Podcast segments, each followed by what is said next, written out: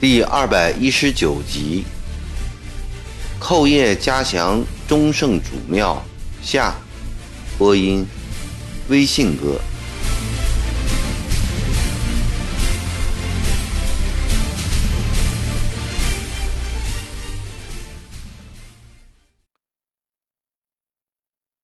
晋宁州到嘉祥县只有四十八里，到了午正时分。曾光普以及随行护队人员簇拥着一顶简单布轿，停在了嘉祥书院里。曾国藩轻衣步履地走出了轿门，进了书院。嘉祥书院为着接待曾国藩，特为放了几天假。书院里面冷冷清清的，只有一个老者矗立在门口。曾国藩急忙介绍道：“这是在书院里教书的曾老先生，也是宗盛的后人，他是星字辈的。老先生是我的叔辈了。”曾国藩和气地说：“岂敢岂敢！”曾老先生慌得忙打工作揖。曾国藩看这老先生约有六七十岁的年纪。头顶已基本秃光，几根细长的白发松松垮垮地扭在一起，用一根旧黑布条扎住。身上一件蓝不蓝、白不白的长衫，大大小小的有七八个补丁。脚上的布鞋破旧，鞋梁用草绳代替。左脚还露出一只黑瘦的光脚趾。唉他在心里叹了一口气，抬头打量着四周。这里号称嘉祥书院，是县城里唯一一个读书之处。其实只有一间正屋供学生们上课之用，另有一间低矮的偏房是曾老先生的卧房兼厨房。墙角边开出一块两丈长、一丈宽的菜土。种了些青菜、瓜豆之类的。曾国藩刚刚坐定，嘉祥县令程成武带着县衙门的官吏和曾氏家谱有点头脸的人物都来了。程县令一再道歉，未能远迎。曾国藩说：“他是回嘉庆业主庙，并非办公事，事先未通知，不怪他。”过了一会儿，从县衙门抬来了两桌酒菜，程县令和曾广普一左一右的陪着，殷勤相劝。吃完饭，稍微休息片刻，众人便簇拥着曾国藩前往宗圣庙。一到嘉祥县，见到嘉祥书院和书院里的教书先生之后，曾国藩就开始对。宗圣庙担起心来，走了一会儿，曾广普指着前面一座小屋说：“这就是宗圣庙了。”曾国藩先是一怔，不敢相信，继而是一股凄凉悲哀的情绪涌了出来。这是一栋鲁西南常见的庄稼人的住宅，正面一扇矮檐木门。四周围着一道一人高的土墙，墙顶糊着用来挡风雨的高粱杆，墙上大大小小的窟窿随处可见。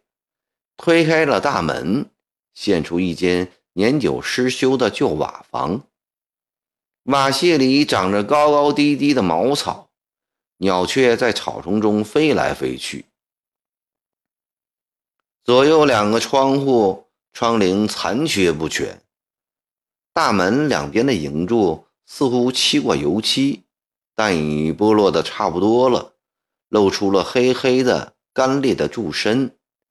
倘若不是门顶上挂着一块宗圣庙的树匾，怎么也不能令人想起这便是建于曾参老家的圣庙。不要说远远不如孔庙。就是比起蒙庙、颜庙来，也相差得太远了。但这毕竟是祭祀先祖的庙宇，曾国藩仍整肃衣冠，对着正面那座色彩斑驳、通体不成比例的泥塑曾身像，恭恭敬敬地行了三跪九叩大礼。曾光甫带着族人跟在后面跪满了一大片。心绪苍凉的曾国藩本想对着宗盛说：“曾氏后裔示威，致使祖先蒙尘，与孔孟炎族相比，羞愧难容。你捐银两万两，重修庙宇、书院，振兴曾氏家谱。”转念一想，两万两银子从何处拿出？自己养年费大部分都分寄给了那些阵亡将领的遗孤，剩余部分也周济给了各地书院，供那些贫农小户的世子高火之资。大半生的积蓄也最多不过两万余两银子，还有许多必不可少的开销，不能都用在了这里啊。军饷虽多，但那是绝对不能用来修曾氏一族祖先庙宇的。再说，宗盛诞生之地贫困到了如此的地步，宗盛后人衰逼到这种模样，也是天数，非人力所能及的。曾国藩在曾身塑像前沉思了多时，最后祝道。宗圣在天之灵安妥，其实在不孝孙国藩虔诚祷告，愿我圣祖保佑，检捻军事顺利，捻乱早日平息，百姓早得安乐，国家早得升平。待海晏河清，国泰民安之时，不孝孙再来叩谒我圣祖，率何族人重修庙宇。扩建书院，让圣祖道德文章世代相传，永不中断。祷完起立，曾王府打开了后门，后面还是有一间屋，名曰启圣庙。传说当年曾参在这里五日三省吾身，并为之取名曰。养志楼，曾国藩见启圣庙更不如宗圣庙，半边墙已倒塌了，未倒的部分也腐朽不避风雨。他在院中站了站，便出来了。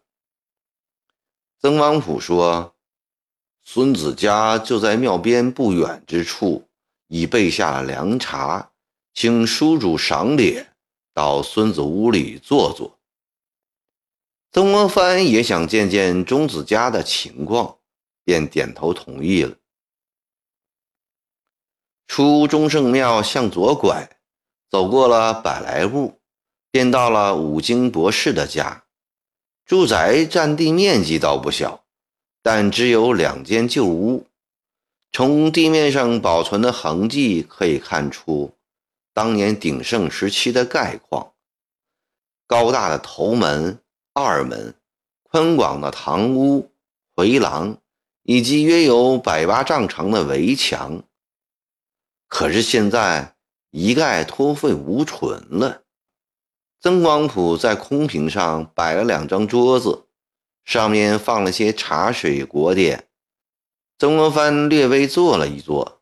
站在门口看了一眼中子的内室，内室狭小阴暗，摆设简陋不堪，就连英宗皇帝亲赐的醒身念祖匾也无悬挂之处，只度入于一张旧桌之上。曾国藩在心里叹息不已：钟子家尚且如此，钟盛后裔的情况。可想而知了。他不想再在嘉祥县待下去了，准备明早就回锦州。经不住曾广普和另外几个曾氏长者的苦劝。第二天，只好又到嘉祥城外四十里的南武山曾参的墓地。此处也有一个宗圣庙，比起县城里那个庙来强多了。庙在南武山下，周围一带全是顽石，不生草木，因而庙内外二百多株嘉庆年间所植的柏树显得特别的珍贵，衬托出一派森森的古柏绕圣庙的肃穆气氛。令曾国藩稍觉欣慰。庙宇保管的也还算是完好，曾参的塑像没有损坏，两屋还有弟子杨夫、岳正、子春等人的塑像，中有中圣门，前有石房三座，还有两座牌亭，一座是明万历年间。太武少卿刘不息的重修中圣庙记，一座是乾隆皇帝亲撰的宗圣传。从庙里走出来，曾国藩又去看了看曾参的墓，墓道两旁竖立着几个石马翁钟，但响堂已片瓦无存。长着乱草的原坟前有一块石碑。碑上刻着“成国公宗圣曾子之墓”九个字。曾国藩对着墓碑又一次躬行三跪九叩大礼。曾王府带着一批人在墓旁摆上供果、焚化纸钱。礼毕，曾国藩围着墓走了一圈。曾王府对他说。因为年代久远，宗圣公墓早已跌亡，不知葬在了何处。前明成化初，南武山有个打鱼的老头子，一次走路不小心，掉进了一个千年古洞里，意外的在古洞中发现了一具悬棺，悬棺边的石壁上刻着“曾参之墓”四个大字。渔翁爬出洞后，立即把这一发现告诉了曾氏后人，并由山东守臣上奏朝廷。曾氏后人把玄关取了出来，就在古洞边为曾圣公建了一座坟墓，同时把古洞填塞了。弘治十八年，山东巡抚金侯奏请建享堂石坊。一直到道光年间，都还保存得很好。这些年来逐渐败坏，也无人再修了。唉，说罢连连叹气。曾国藩问：“武南山一带住着多少宗圣后人呢？”“呃，三百来户。”曾王府答道。“都做些什么事啊？”过去都种庄稼，从道光末开始不种庄稼，改种鸦片了。种鸦片，曾国藩摇了摇头。获利大吗？虽然有些收益，但县里官吏勒索太多，比种庄稼强不了多少。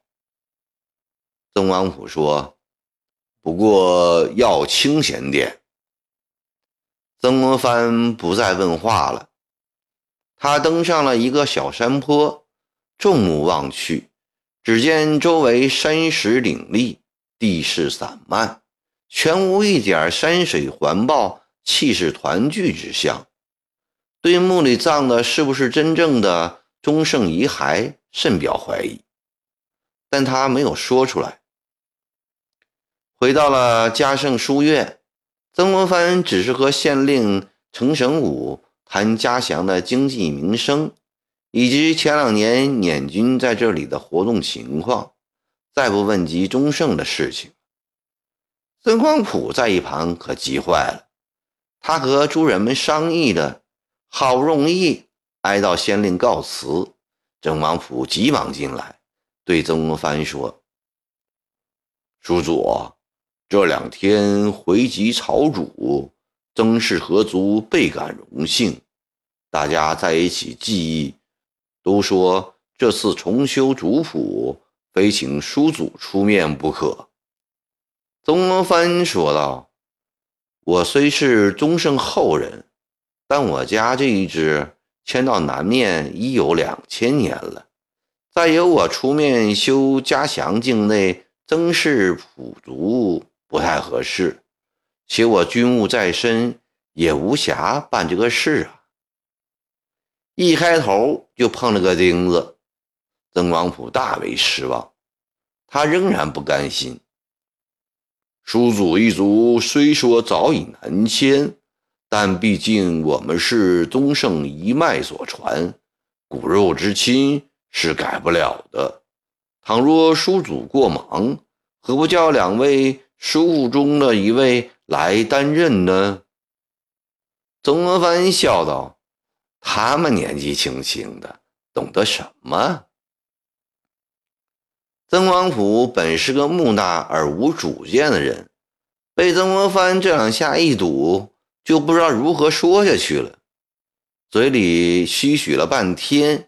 也没有说出个所以然来。曾国藩又是气恼又是怜悯。